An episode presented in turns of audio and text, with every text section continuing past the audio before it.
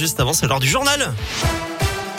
Et on débute ce journal avec les conditions de circulation à Lyon. Ça se passe comment Ça se passe plutôt bien sur les grands axes. Un ralentissement tout de même à vous signaler au passage d'une des îles quand vous êtes sur la 42 pour rejoindre le périphérique Laurent Bonnever en direction de Lyon.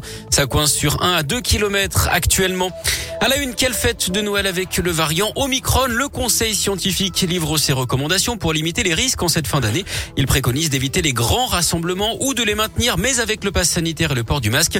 Pour les repas de Noël et en famille, il faudra limiter le nombre de participants, faire les tests antigéniques ou les autotests la veille des réunions et aérer régulièrement les locaux. Parmi les autres pistes pour limiter l'impact hein, de cette nouvelle vague à venir, le renforcement du télétravail, la poursuite de la campagne de rappel de vaccination, notamment chez les soignants.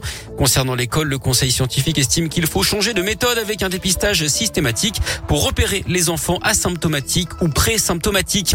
Un procès pour double infanticide qui débute aujourd'hui aux assises du Rhône. Une mère de famille est jugée pour la mort de ses deux fillettes de 3 et 5 ans. C'était à la gendarmerie de Limonest il y a 3 ans et demi. Depuis le début, malgré 3 ans de détention provisoire, cette femme de 41 ans nie les faits. Dans l'actu lyonnaise également, une nouvelle édition de la Voie libre à Lyon. Une trentaine de rues seront piétonnes ce week-end en Presqu'île, mais aussi dans les 4 et 7e arrondissements. Des perturbations dans les écoles. Aujourd'hui, appel national à la grève lancé par les métiers du secteur périscolaire pour dénoncer les conditions de travail.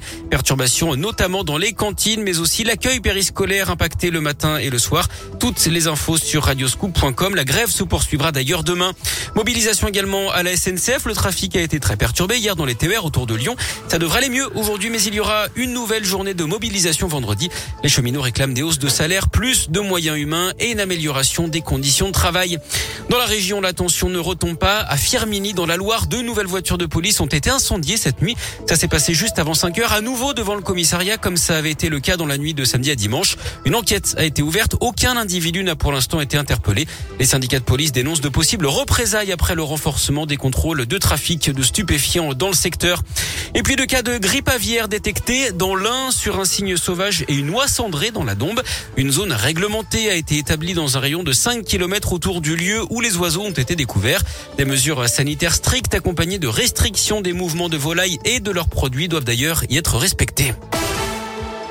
Un mot de sport avec du foot et le tirage au sort des huitièmes de finale de la Ligue des Champions. C'était hier et un choc. Le PSG affrontera le Real Madrid. Lille sera opposé à Chelsea. Les matchs auront lieu à la mi-février. Et puis on en sait plus sur la cérémonie d'ouverture des Jeux Olympiques de Paris en 2024. Dispositif inédit puisque la cérémonie se déroulera dans un stade, ça c'est classique, mais aussi sur la scène. Ça par contre c'est une première. 206 délégations, 10 500 athlètes qui défileront sur 160 bateaux et sur 6 km pendant 3 heures. 600 000 spectateurs sont attendus, dont certains n'auront d'ailleurs même pas besoin de billets.